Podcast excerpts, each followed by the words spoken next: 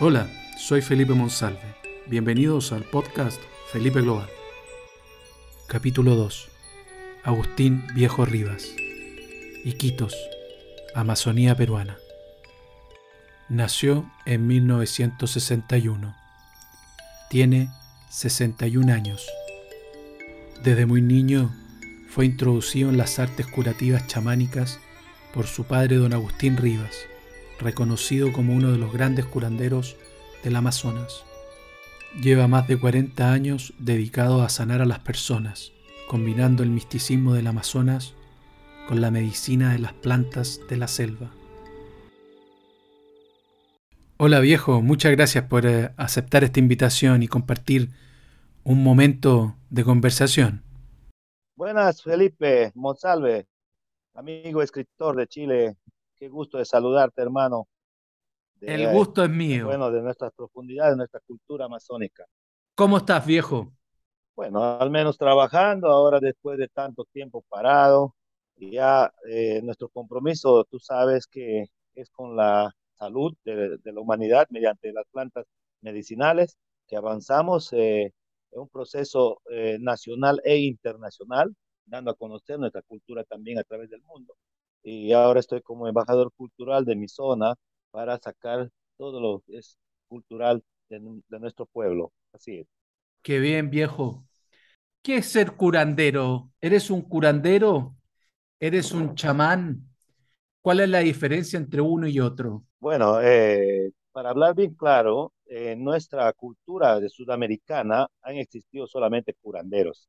Ya cuando se vino a hacer diferentes cosas internacionales, ya comenzaron a hablar sobre el chamanismo, ¿no? El chamanismo, porque en realidad eh, hay solamente en el Tíbet y en Siberia, ¿no? Nosotros somos curanderos por naturaleza, ¿no?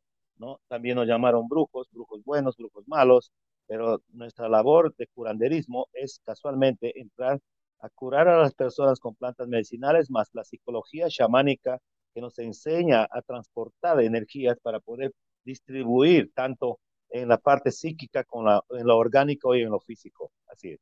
Yo quisiera contar, creo que esto también es importante en, ser curandero, es rendir homenaje desde uno, donde uno viene, ¿no? La, a la familia, al padre, sobre todo, de cuál es tu linaje.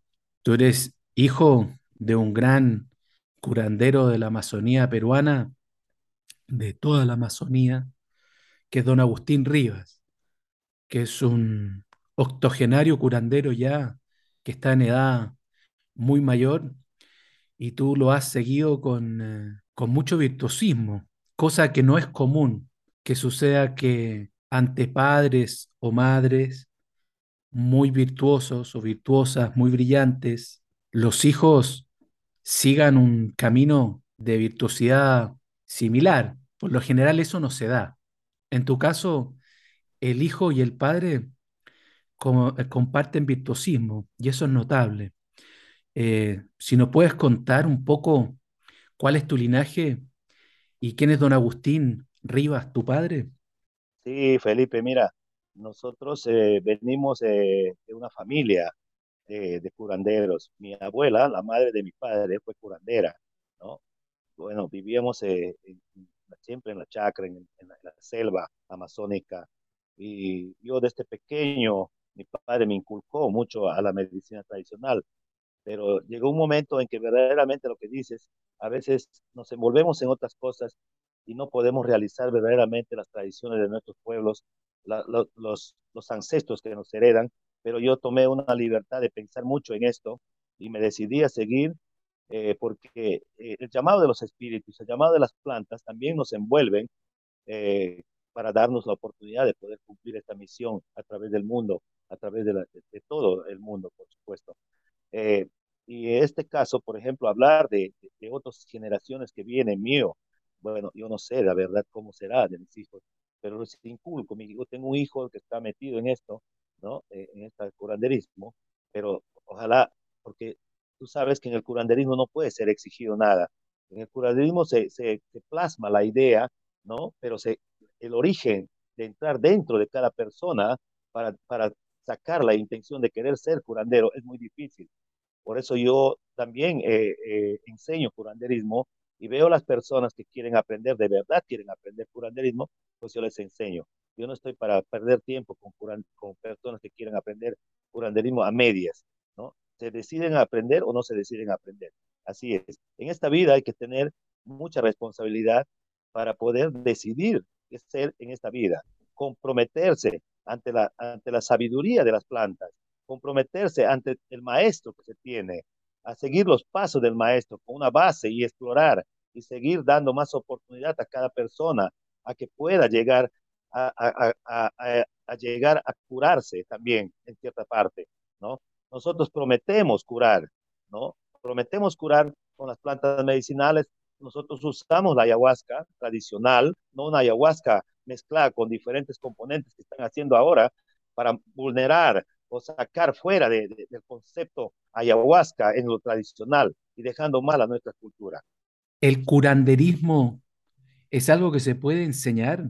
¿Se puede transmitir? ¿No hay también un, una parte o una gran parte que uno tiene que tener cierta vocación o ser elegido eh, espiritualmente? ¿O me equivoco? ¿O es algo que se puede transmitir oralmente? bueno, Felipe, Felipe, yo pienso que toda persona en el mundo tiene un poder de curar, un Mm, punto núcleo interior que solamente falta despertarlo. Mira, la herencia de curanderismo viene por todos lados, hasta en la, hasta en la atmósfera está la herencia del curanderismo, no solamente en los genes, pero también está en los aprendizajes de cada persona. Eh, enseñar curanderismo significa hacer que el mundo reciba más curación, salir del compromiso de ser egoísta en esta vida. Hoy día aprendes, hoy día enseñas, pero sí, en realidad hay cosas, medicinas tradicionales que se aprenden muy claramente que no se pueden enseñar porque pueden hacer daño en, en el mal uso en las mm, diferentes partes. Por eso las preparaciones hacia las personas para ser curanderos vienen a ser de una forma gradual, no de una forma directa. Eso no aprenden de la noche a la mañana. Tienen que pasar por dietas, tienen que pasar por conocer plantas medicinales, tienen que pasar más especialmente por la dosificación a la persona, de no olvidarnos que somos humanos. Esa es la parte principal de la, de, del curanderismo, en donde también hay que acostumbrarse a tener responsabilidad para cada uno en sus cosas, ¿no? Entonces, ¿qué pasa? Hay que dejar muchas cosas aparte para entrar en un mundo de curanderismo, porque ser curandero no es fácil, es sufrido en sus dietas, es sufrido en sus, en sus tratos, es sufrido para llegar a tener un estatus, es sufrido para dejar al lado todas las cosas que, que verdaderamente te hacen bien en aquellas épocas que no eras curandero, por supuesto, ¿no? Pero damos claro, la oportunidad. Ser curandero es dar oportunidad para curar a otras personas. Ser curandero es dar oportunidad a una persona para que distribuya la curación al mundo. Eso es. Eh, eh, la medicina tradicional no tiene límite. Ya dejemos de ser egoístas en esta vida. Dejemos ujú, de ser maltratar a la mujer que no es curandera, que no puede curar. No, la mujer tiene su alternativa grande. La mujer es poderosa, tanto como el hombre. Y entremos en dualidad también dentro del curanderismo ahora. Y, y es más, antes había muchísimas prohibiciones dentro del curanderismo, pues ahora estamos en una época diferente. Ahora estamos en, en, en llenar oportunidades también a la gente. Tanta gente que tiene dentro de los genes eh, eh, el poder del curanderismo y no encuentra quien les enseñe, quien les guíe de verdad. Y a veces, por esas razones, son los que caen en el ego, caen en, en, en, en sentirse demasiadamente bien, encontrándose con unas dudas diferentes y grandes dentro de su ser humano. El comprometerse con las plantas, el comprometerse con, con, con ser curandero, significa avanzar hacia adelante, hacia la curación. Así es, Felipe. divino. ¿Qué prohibiciones habían en el curanderismo? Que ahora puede ser que hay menos. Muy bien. Antes las mujeres, por ejemplo, cuando tenían que tomar ayahuasca, las mujeres, estaban con su regla, pues no, no les permitían tomar. Antes las mujeres que tenían más hijos, hijos pequeños, tampoco les permitían tomar. A los hombres que tenían problemas eh, psicológicos un poco alterados o, o, mucha rabia, tampoco les permitían tomar. O sea, muchas más cosas todavía en sumisión a la mujer de no darle oportunidad a que participe en una ceremonia. Más era el problema la mujer de las sumisiones, de las, de, de, las, de las bajezas que se hacían a la mujer, ¿no? Entonces, había muchas cosas más, por ejemplo, eh, en el mundo del curanderismo existía también el castigo, existía también, por ejemplo, dentro de las tribus, yo fui criado, yo, yo me crié dentro de las tribus también, me crié en una etna, etna Shipibo Cunibo, de, de, la Amazonía del Perú, donde también eh, eh, se, hacen, se hacen a la mujer el, el hanakati, que se llama cortar el clítoris, para que la mujer no sienta sensación mucho para que se pueda quedarse y no tener más, más, más miradas para, otras, para otros maridos, ¿no? para otras personas. ¿no? Entonces, muchas cosas más de esto. Entonces, se, se, podía ver de que ahora, en este tiempo, ya pues cambiaron las cosas, ¿no? Ahora las mujeres son curanderas también, grandes curanderas, ¿no? Y entran en, en un campo energético verdaderamente que, que se da cuenta uno que esas prohibiciones que hubieron antes eran para, para mejor dicho, para favores de otras personas, ¿no? Tanto en, la, en, en los tiempos pasados de, de Europa, de, de, de, Asia o diferentes puntos del mundo, ¿no? Y dentro de lo cultural, cultural, la mujer no estaba presente casi, solamente con artesanías, solamente con bordados, solamente con, con este, collares y, y, y eso, ¿no? Pero ahora no, la mujer ahora entra en otra energía de curanderismo que recupera esa, esa, esa forma ancestral que verdaderamente estamos hablando. Entonces, ser curandero es, es, dar, participar y dar a conocer todo esto al que lo necesita, al que quiere realmente aprender el curanderismo para curar, el, para curar a la gente, a la humanidad. ¿no? Así es, este, Felipe. Curiosamente, en Chile, los mapuche, que es uno de nuestros pueblos originarios, la curación, ser curandero está más linkeado a lo femenino son curanderas, se les llama machis, en relación a esto que podría ser algo prohibitivo para la mujer desde el mundo mapuche, más bien era, estaba solamente eh, reservado para lo femenino. Con el tiempo también hay grandes machis hombres. Ha sido al revés. Eh, es curioso eso, cómo se da en diferentes culturas. Lógico, lógico. Mira, en los tiempos pasados en muchos, mucha parte muy antigua, las primeras curanderos fueron las laicas, ¿no? Y si nos vamos a la parte mapuche, nos vamos a la parte de los comechingones también, vamos a mm. ver esa fuerza de la mujer curandera, sí, de verdad, ¿no? Pero la parte de la Amazonía, de Brasil, claro. Colombia, Ecuador, Perú, Bolivia, no, la mujer no tenía participación, ¿ya? La mujer no tenía participación. Y este es uno de los casos más grandes que existe, porque primero las culturas fueron por las montañas, después se distribuyeron por la selva, ¿no? Pero otras partes vinieron del África para entrar por Brasil, así fue, ¿no? Mm. Donde la mujer no existía así como curandera fácilmente.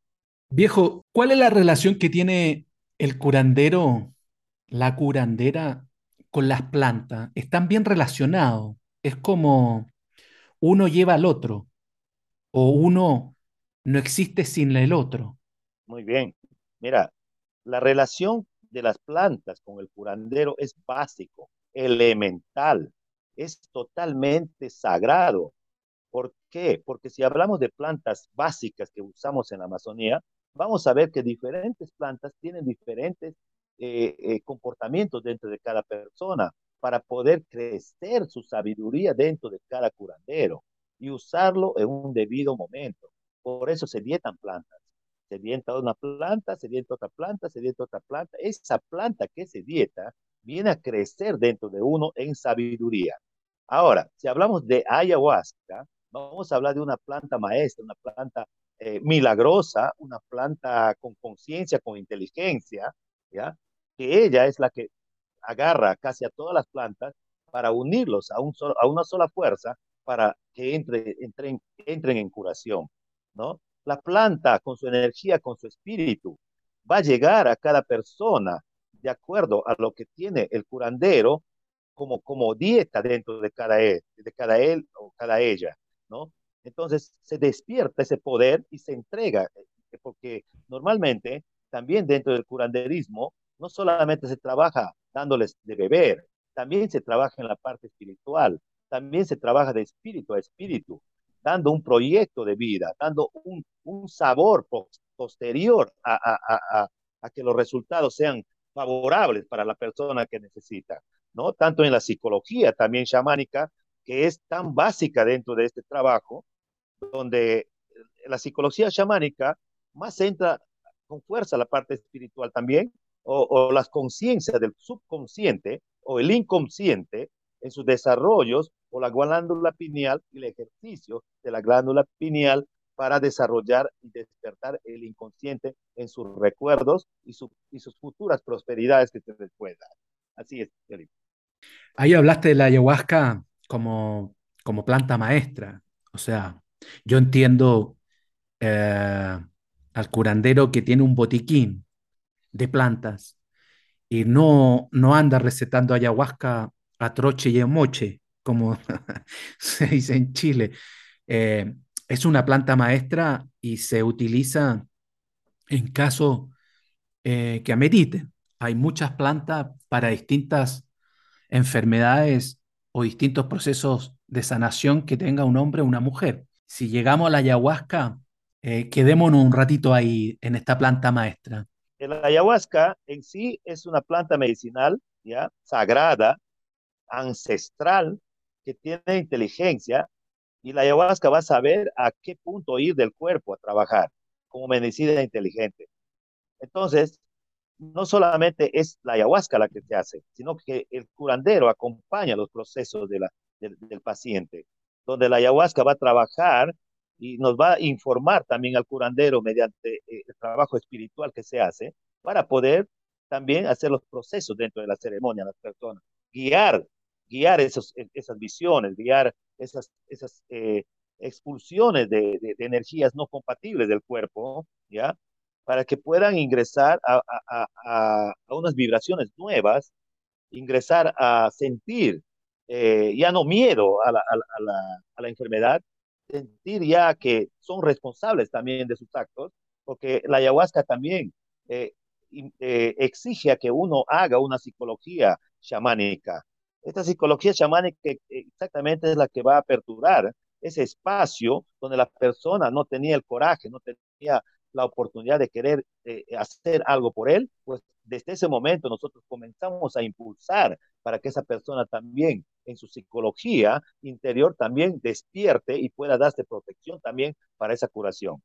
Pero estaba hablando también de la enfermedad como pensante, manipuladora. ¿ya? Que no quiere que, despegarse del cuerpo, porque inclusamente nosotros no entendemos esta parte de la, de, la, de la enfermedad como pensante, manipuladora.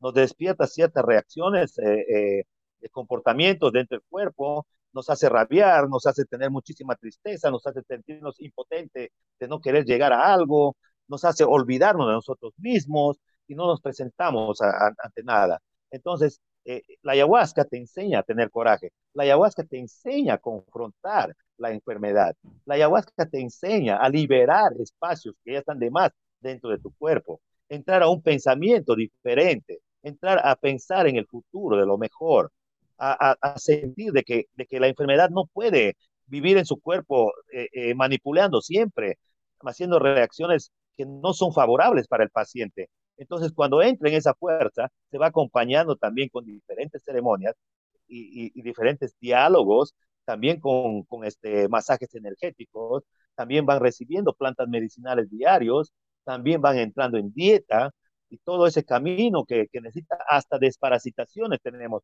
para estas personas. ¿eh? Uno, uno enferma físicamente, ¿no? Pero eh, también se enferma espiritual, emocionalmente.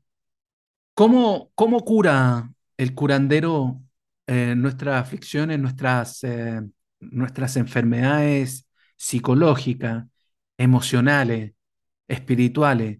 ¿Por qué las bueno, plantas eh, y en el ayahuasca en particular, da buenos resultados para las enfermedades espirituales emocionales? Bueno, eh, hablando de, de primeramente, para entrar en este campo energético, lo que estás hablando, de lo espiritual, Bueno, en realidad, cuando uno está apoderado de otras energías no compatibles, como la enfermedad, miedo a la enfermedad, miedo al morir, por ejemplo, son partes que nosotros ya comenzamos a olvidar nuestras, nuestras responsabilidades de valores personales. Entonces, dentro de este trabajo que nosotros hacemos, hacemos que la persona también recupere su poder de optimismo para seguir adelante, ¿no? Y mediante plantas medicinales que les ayudan a sacar vibraciones eh, eh, que no son energía dentro del cuerpo, ¿ya? A, a salir del consumo de, de, repetir siempre las mismas palabras, no puedo, no puedo, no puedo. Ahí no, se les enseña a confrontar inteligentemente. Se les enseña a usar la fuerza de la suavidad, porque nada en esta historia más va a cambiar la historia haciendo prepotencias, queriendo cambiar con rabias, queriendo cambiar con esto. Se cambia con inteligencia con, y, y, con energía suave, con palabras suaves pero potente, con coraje y con mucho optimismo de vivir. Esta mm. es la, la, forma de darles la vida. Y se entra también en baños de plantas, se entra también en entierros a personas para desmagnetizar ese cuerpo magnetizado. Se entra también a, a, a echar humo de tabaco para sacar toda esa energía, limpiar el aura de la persona, ¿no? Entonces, ¿qué pasa? Una, una, persona comprimida, una persona emocionalmente alterada, pues no va a sentir su cuerpo, no va a sentir. Entonces, es un proceso que sigue. Entonces, la ayahuasca, en este caso, ayuda a que esta persona libere ese espacio y confrontar con el miedo, primeramente, ¿ya? Y no huir más del miedo. Nosotros, por ejemplo, somos ayahuasqueros. Nosotros no entramos al consumo de otras plantas que son, que son consumidas por otras personas como alucinógenos o casualmente visionarios, ¿no? Mm. Yo, hay plantas sagradas, por ejemplo, como la huachuma, como el cactus, como el peyote, que son para mí sagrados, pero hay otras plantas mm. que para mí está, están sobre exceso de las cosas, ¿no? Pero para mí, en realidad, entrar en esta energía de ayahuasca, ¿ya? Es, es también, no solamente lo que nos cuentan, sino que cada persona individualmente tiene también su proceso, ¿no? Y ese proceso casualmente nosotros lo, lo, lo, dialogamos al inicio, antes de entrar, y después de la ceremonia también hacemos un meeting de integración y de, y de, y de devolución a lo que puede hacer. ¿eh? Felipe. A propósito de lo que estás hablando ahí de las, eh, de las plantas sagradas y de las medicinas y de ser ay ayahuasquero, ¿cuál es tu opinión, visión o experiencia tal vez en relación, está muy de moda, hay un revival eh, con los hongos. ¿Cuál es tu experiencia o cuál es tu opinión o la diferencia entre la ayahuasca y el hongo con la psilocibina? ¿Hasta dónde uno experimenta con una planta como medicina y cuándo se convierte en un proceso alucinógeno que también te puede sanar? Primeramente, ayahuasca no es droga, ayahuasca es medicina. Segundo, los hongos en rituales especiales no son eh, eh, eh, droga. La cosa es que la gente no tiene satisfacción en este mundo y busca cada vez más el estado visionario, el estado, de, el estado de mirar más lo que se llama luces, colores, figuras, mensajes y, y, y hasta transportarse, creo, a otros planetas, ¿no? Por ejemplo, eh, si, si vemos este, estas, esta, hasta la marihuana, por ejemplo, con rituales muy especiales que se han hecho muchas veces, ¿ya? Son, son plantas sagradas. La hoja de coca, por ejemplo, planta sagrada que tiene su ritual, tiene sus cosas. Y, y también, mire, eh, el cambó, la, la, la, el veneno del sapo verde, ¿no? La que está de moda, la gente que hace. Ah, hay ciertas plantas, por ejemplo, como sagradas, que si tú tomas en exceso, vas a malograr tus, tus, órganos. El cambó es uno de ellos que malogra los órganos, el hígado, por ejemplo, a largo tiempo. En este momento no le pueden dar sentir. Un mes, cinco meses, seis meses no lo sentirán, pero después vienen las consecuencias. Igualitos son los hongos. Los hongos clausuran partes neuronales en sus excesos. Ya el hombre ya sale de un, de, de, del estado casi natural y entra en un estado ya superficial solamente, que es, que es cabeza, ya no es tierra. ¿no? Uh -huh. Entonces, si miramos la diferencia de ayahuasca, la ayahuasca no es adictiva. La ayahuasca es, después de una ceremonia, te preguntan si quiere más, tú dices, no, porque realmente no es, no es este, eh, droga, ¿no? Es planta medicinal, ancestral, sagrada, que todo, toda planta en realidad merece respeto. Toda planta merece su ritual formal, como pide la, la, los ancestros. Hay mucha gente que está saliendo de eso, de hacer, eh, por ejemplo, eh, ciertas cosas y muchas cosas, de poner aditivos a la, a la ayahuasca, como diferentes cosas más, para poder encontrar visiones y olvidándose de que la, la ayahuasca como curandera va mayormente al cuerpo humano, va a regular órganos, va a regular partes eh, eh, de la mujer, va a regular partes del hombre. Entonces yo pienso que en este abuso que existe, ¿ya? Es solamente para buscar lo que es imágenes, más que todo, en vez de curación. No hay curación en exceso, amigo. Eh, de acuerdo. Felipe, de acuerdo. ¿ya? No hay, no hay personas sanas en el mundo, sí lo entiendo, pero no hay curación en el exceso, ¿ya? Mira, hay una palabra que dice bien clara, ¿ya? En, la, en, la, en el exceso está la muerte, ¿ya? es bien claro. Entonces, lo que, se, lo que se debe aprender aquí es a no mal usar las plantas sagradas. Toda planta es planta sagrada, por eso se denominan, tienen sus, sus categorías, tienen sus niveles de comportamiento en el ser humano, ¿ya? Y mucha gente se ha muerto con diferentes plantas medicinales exactamente por el abuso de estas plantas, ¿ya? Y, y los derivados de las plantas, como diferentes componentes de cocaína y de estas cosas más, ¿no? Que hay, que hay en el mundo, ¿no? Pero yo veo que es una falta de respeto, ¿ya? Hacia las plantas y falta de respeto personal también, ¿ya? Porque no creo que, que, una persona pueda exagerar en el mundo para poder llegar a hacer este tipo de cosas. Yo prometo la, la, a lo sagrado, prometo cumplirlo mejor, ¿no? Por eso soy ayahuasquero puro. Yo no me meto con otras, con otras eh, eh, medicinas ancestrales. No, así es, Felipe. Quedémonos en el ayahuasca, querido viejo. ¿Cuál es la importancia de, del, entiendo yo, que en este viaje de la ayahuasca, en este viaje medicinal, sanador, que, que entiendo, yo, yo consumí ayahuasca, eh, a ti te consta con tu padre, y hubo una transformación en mí muy importante hace ya varios 15 años atrás, y la importancia del acompañamiento del curandero en tu propio proceso es fundamental. Eh, y ahí la integridad, eh, la honestidad, lo genuino de ese curandero es fundamental, ¿no? ¿Por qué nos cuenta un poco eh, cuál es el papel del curandero en, este viaje ayahuasquero de sanación? Bueno, el, curandero es amigo primeramente de, del paciente, ¿no?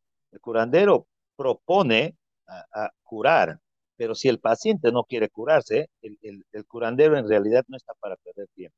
Hay mucha gente que quiere curarse y el curandero está abierto para curar. Empiezo por eso. Segundo, el curandero es el guía que va a guiar su proceso de curación. Es el guía que va a transportar energía, tanto en psicología como en, como en sabiduría de plantas, para que se abran diferentes aspectos dentro de su ser para el entendimiento que es la vida, primeramente. Segundo, estamos hablando del trato del curandero en su camino de, del paciente. El paciente va a recibir, va a recibir medicinas de plantas, tanto como empezar para desintoxicar también a la, persona, para desparasitar a la persona, ¿no? guiado, acompañado, ¿ya? Pues el curandero no debe separarse de su paciente. Ahora, si el paciente está en dieta, es muy diferente. El paciente debe estar, por supuesto, acompañado con el, con el, con el guía, que en este caso viene a ser el curandero, para que su proceso de, de confrontamientos emocionales en las dietas sea conversado, sea, eh, mejor dicho, dando oportunidad a, pasar a otro nivel. Pero mm. también el curandero también está en la fuerza de conexión con las plantas para poder guiar también a sus deseos de las personas. No solamente es la, la, enfermedad a quien se va a curar, también se cura el potencial de cada persona. se cura también la mente de cada persona para poder transportarse hacia una vida eh, eh, muy diferente a lo que vivió antes. ¿no? Eh, Claro. entonces el curandero viene a ser el que prepara la medicina, el que dosifica la medicina, el que acompaña la medicina en el cuerpo del ser humano, de, del paciente, el que acompaña también en sus procesos dentro de, de, de, sus comportamientos cuando toman plantas, porque tú sabes que cada planta tiene reacciones, tanto mm. emocionales, ¿ya? O, o eh, que también puede provocar limpiezas estomacales, tanto como por abajo, de, de, como, como diarreas, o como también puede provocar vómitos. Entonces el curandero está presente ahí con su humo de tabaco, que es que representa, el humo representa a lo que es eh, el, el, alma de la selva. El humo de tabaco va a ser el que va a armonizar también y sacar energías no compatibles para que el proceso prosiga. Entonces se les da fuerza, se les acompaña también dentro de los procesos. Es lo que yo repito, la dosificación tiene que ser gradualmente, no puede ser una, una dosis una dosis extrema que crea, que crea terror en la persona. No es así. La confianza debe existir, porque el curandero con el paciente, lo primero que debe rescatar es la confianza. Y si no hay confianza entre, entre paciente y curandero, tampoco hay recibimiento de, de, de medicinas de plantas casualmente para que se distribuya bien dentro del cuerpo, ¿no? Y hay muchas cosas más que se pueden decir, ¿no? Pero en este caso te lo digo de esta manera, ¿no? Felipe? Entiendo yo que, que el, el, curandero eh, muchas veces antes de entrar a la ceremonia le dice a su paciente que no está preparado para tomar ayahuasca, para iniciar un camino, un viaje con ayahuasca. Y también entiendo de que el ayahuasca muchas veces tampoco hace efecto en un paciente. Cuéntanos un poco por qué sucede lo primero y lo segundo. Bueno, lo primero, vamos a hablar de personas, por ejemplo, que no pueden tomar ayahuasca, son personas, por ejemplo, que son con alto grado de diabetes, por ejemplo, ¿no? Hay personas que están demasiadamente mal del hígado, hay personas que primero hay que reforzarlos, hay que tratar de ponerles en un nivel donde pueden eh, aguantar la, medicina de plantas, ¿no? Y también hay pacientes que verdaderamente no pueden tomar porque vienen de otra manera, o sea, vienen con otra forma de tomar. Eh, y, el segunda, la segunda parte de lo que hablo es de la otra forma de tomar. Vienen a experimentar cosas pensando que son drogas, y no es así.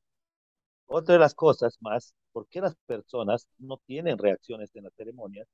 Es casualmente porque las personas vienen de un consumo de otros estupefacientes muchos más elevados que, que, que son cerrados las neuronas, ¿no? Hay gente que no, que en verdad eh, no tienen reacciones, entonces van liberándose poco a poco, van conectando sus neuronas de nuevo hasta poder llegar a hacer el ejercicio de la glándula pineal, donde se va a desarrollar eh, la activación del inconsciente, ¿no? Lo primero, para poder. Yo en eso digo que nosotros llevamos un dimetiltriptamina personal interior, donde las personas tenemos eso por naturaleza, ¿ya? Eh, ese dimetiltriptamina personal, es exactamente, si no tuviéramos eso, no pudiéramos pensar ni soñaríamos. En este caso, la ayahuasca también tiene sus prohibiciones. No solamente se tiene que dar a la persona ¿no? En este caso, también las personas que no pueden tomar es porque primeramente están entrando en un estado de reforzamiento para, para mejorar el sistema psicológico también a veces, como orgánico o como físico, prepararles para una ceremonia. Y prepararle a una persona para una ceremonia es exactamente haciéndoles dietar también, acompañado de sus plantas medicinales diarias, y sus charlas de conciencia, donde te pueden superar muchas cosas. A ti. Y la, ayahuasca, ¿por qué a veces no, es, eh, no arroja resultado en un individuo? ¿Qué pasó ahí? Bueno, dep depende de una ayahuasca. Si una ayahuasca está mal preparada, por ejemplo, una ayahuasca tiene que tener conciencia, conciencia las personas, tiene que tener conciencia las personas, que una ayahuasca pasada los seis años está con la armalina completa, ¿ya? Es una ayahuasca ya que está madura, que que da sus resultados completos. Hay ayahuascas que son preparadas muy, muy jóvenes, ayahuascas donde no tienen resultados. No da, no da, no, no despierta nada en ser humano. ¿ya? Eh, pero una ayahuasca ya madura, consciente, con sabiduría, que es pasado de los seis años, pues esa ayahuasca sí va a dar resultados. A veces, a veces también las personas llevan una, una fuerza interior donde no se abren al principio. Claro. No significa que hay que doblar la dosis para que tenga la experiencia, no es así, porque a veces la ayahuasca también se retarda en trabajar en ciertas personas. Pero a veces no entendemos qué es visión y qué es emoción. Por ejemplo, la mejor visión para mí es lo emocional dentro de la persona, ¿no? Que tan figuras, mirar tantas cosas. Dentro de eso, las personas a veces no interpretamos bien qué es lo que trabaja la ayahuasca. La ayahuasca normalmente dentro del cuerpo va a durar tres meses activando, ¿ya? Todos tipos de sentidos, acompañando a que los parámetros de visión, los parámetros, de sentimientos se abran más profundos y más conscientes a, ver la realidad de la vida. O sea, significa lo que estaba guardado eh, dentro de uno y, y, eso que se apoderó otra cosa en el ser humano que le hizo daño, pues eso que está guardado dentro de uno va a despertar para ayudar en esos momentos, ¿no? Como la falta de voluntad, eh, se vuelve voluntad, voluntad en la persona, la falta de, de, coraje se vuelve coraje en la persona, la falta de, de humildad también se vuelve humildad en la persona, y, y muchas cosas más que se puedan eh, eh, ver dentro de una persona, ¿no? Y eso verdaderamente la, a veces la ayahuasca no, no está preparada, no, la persona no está preparada todavía para abrir espacios dentro de la persona en la parte emocional, por eso está contraído, está Lógico. enferma la persona, ¿ya? Eh, un grado de enfermedad ¿no? pero la ayahuasca también puede bloquear no solamente te tiene que dar una sola dosis a una persona, sino que también te puede dejar la dosis para que la persona también en la noche tome una cuchara y se vaya a dormir y pueda completar un ciclo donde se les va viendo. Así es. En el proceso del, del viaje, en el proceso de curación, el curandero utiliza la música, el tambor, el tabaco. ¿Por qué tiene esta herramienta que lo acompañan en su proceso el curandero? El curandero eh, tiene que utilizar diferentes instrumentos como pipas, como mapachos, por ejemplo, cigarrillos de la selva, donde el humo se utiliza bastante, pero nosotros sabemos fumar el tabaco, no metemos al pulmón, número uno. Segundo, los instrumentos de tambores, los instrumentos de maracas, diferentes chacapas de hojas, instrumentos de hojas y muchas cosas, porque hay una cosa aquí que se debe interpretar bien. ¿Qué es la invocación, no? ¿Y qué es la sanación, no? La invocación, por ejemplo, con los maridis, con los cantos selváticos, se va llamando a los espíritus de las plantas para que vengan a curar también, porque acompañan a la operación que van a hacer los espíritus mediante el poder de la ayahuasca. La ayahuasca es la matriz, la guía que hace las operaciones a las personas. Entonces, con la música que se llaman icaros, que, son, que se llaman las bendiciones, icaros, y los maridis, que se denominan invocaciones. Entonces nosotros entramos en dos frecuencias, en, lo, en, lo, en, lo, en la bendición, lo que se hace a la curación, y la invocación que se hace a los espíritus mediante cantos que se llaman ícaros, ícaros que le llaman, ¿no? o maridis. La importancia de los ancestros en la, en la curandería, al parecer, es, es muy trascendental. Nosotros tenemos algún tipo de vínculo ancestral y parece, entiendo yo, que uno pudiera tener alguna herencia de enfermedad física o, o, emocional o psicológica, que uno hereda cierta condición o predisposición a un algo que está haciendo un daño en nosotros. Eso el ayahuasca también lo puede solucionar, lo puede reparar, lo puede sanar. Por supuesto, Felipe, mira, eh, en un proceso de ayahuasca, muchas cosas pueden suceder.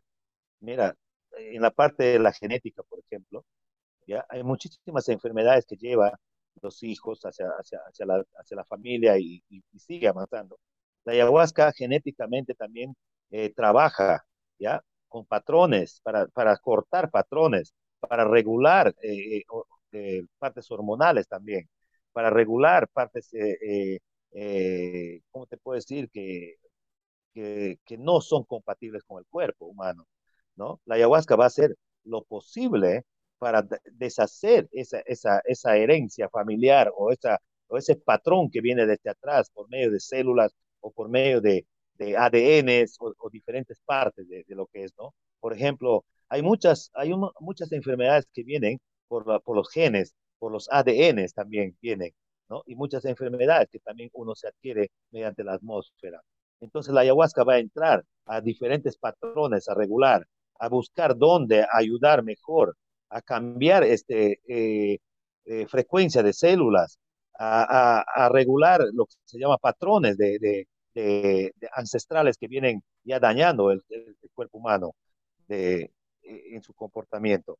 Pero, pero también va a dar oportunidad a que, a que la persona con su psicología también pueda cambiar esos patrones, ¿no? Porque tú sabes que, que hablando de la psicología de la enfermedad que expliqué anteriormente, ¿ya? Uh -huh. La persona se deja llevar por el miedo, ¿no? Uh -huh. Pero cuando ya eh, confronta las situaciones y confronta a hacer perdones, confronta a hacer ya eh, eh, disculpas o, o, o bendiciones a, al pasado, pues esto también ya genera una transformación dentro del ser humano en la psicología. Y eso es lo que ayuda a la ayahuasca en esta psicología a despertar ese sentido del perdón, de la disculpa y la bendición, ¿no? Para entrar en un, en un trato diferente hacia la nueva vida. Así es. La enfermedad de los órganos generan emociones, ¿no? Lo que uno tiene, la importancia de, de, curar los órganos, lo que uno está haciendo también es curar tus emociones. Todo órgano genera hormonas y toda hormona genera emociones. De ahí partimos. Si un órgano está dañado, está alterado o está secándose demasiado, pues su comportamiento en el ser humano va a ser totalmente diferente. ¿Ya?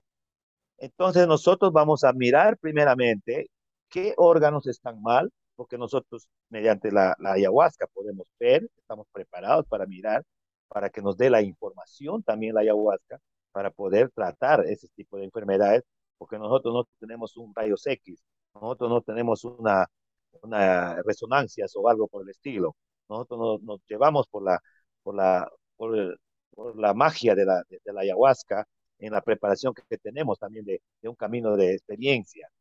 Entonces vamos a ver de que la enfermedad, el órgano, segrega esa hormona, esa hormona que es básica en el ser humano. Esa hormona regula las emociones. Al estar mal también las, las hormonas, definitivamente va a haber una alteración en el ser humano, en el comportamiento. Entonces en lo emocional tampoco va a estar bien.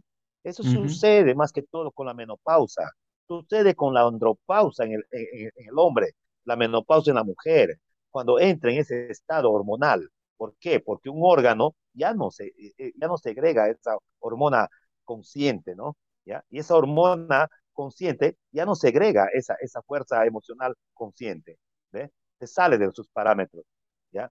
Es así que las personas tienen que entrar también en una fuerza de, de, encontrarse con, unas, con diferentes partes de medicinas, de plantas para cada órgano, plantas para cada órgano, no todas las plantas son para todos los órganos.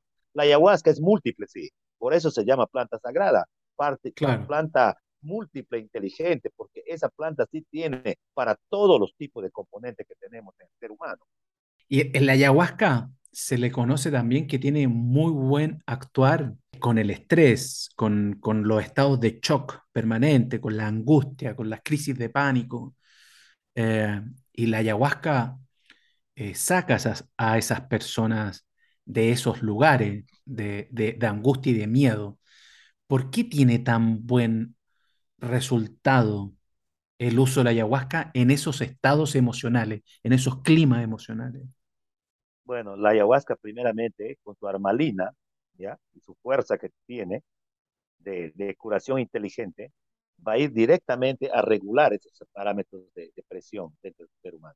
En la parte psíquica, por ejemplo, va a entrar a regular esas partes donde se repiten todos los días las mismas ideas. va a entrar a regular todo lo que se llama el ejercicio de la oxigenación del cerebro. Va a llegar a tocar la parte espiritual del ser humano, va a llegar a tocar la parte emocional dentro del corazón, que se llama el sentimiento, la compasión, va a llegar a actuar en lo que se llama el alma, la recuperación del aire fresco para la persona, para poder tener la posición hacia la vida, para confrontar la vida. Va a llegar a, hacer que el entendimiento se abra.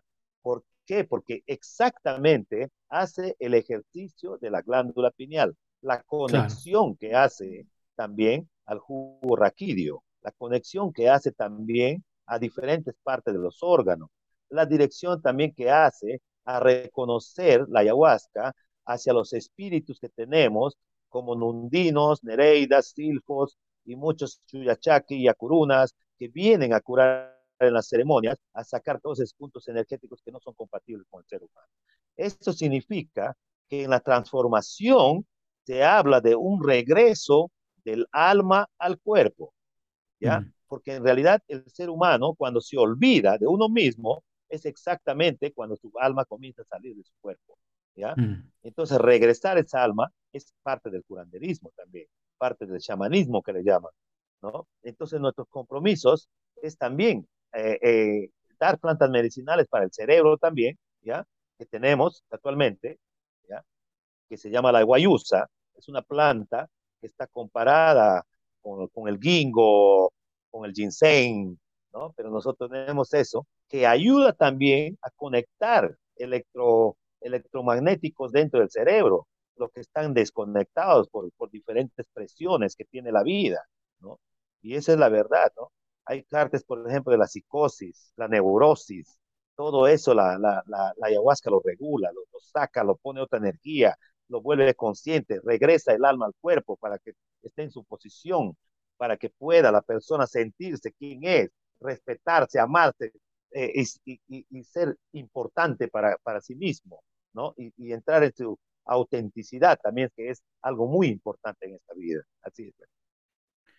¿Tú tienes algún diagnóstico por qué los humanos estamos tan neuróticos, histéricos, psicóticos, deprimidos, eh, con tu experiencia curandera? bueno, lo que, lo que veo en estos últimos tiempos es la presión de lo que hemos pasado anteriormente.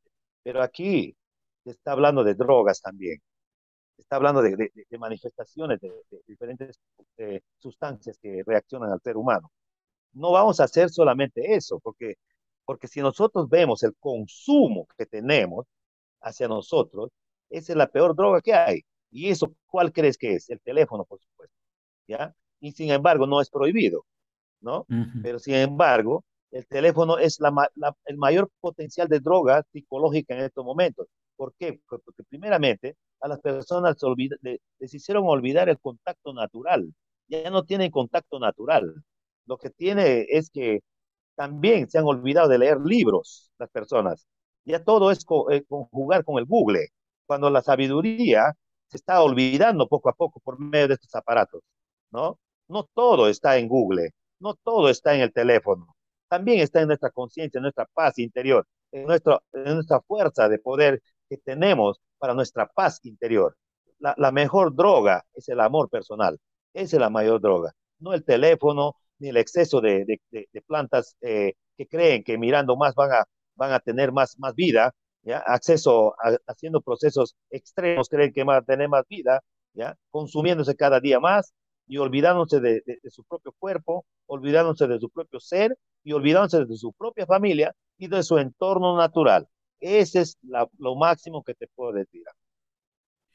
¿Y el ayahuasca nos puede ayudar en eso, en, en esta transformación individual, colectiva y de mayor expansión de conciencia? ¿Lo podemos conseguir entrando en un proceso ayahuasquero? Por supuesto, pero como te digo, Aquí el ayahuasquero no ruega a nadie para que cambie. Tiene que ser por su propia voluntad. Claro. Aquí nadie va a venir al campo a decir, agarrado con la mano de la mamá, para que yo le cure. No, tiene que venir por su propia voluntad. Señor, ¿usted quiere curarse? Sí, señor, me quiero curar. Muy bien, vamos a la curación. ¿Ya? Aquí viene por su propia voluntad usted. y usted por su propia voluntad puede salir. Definitivamente.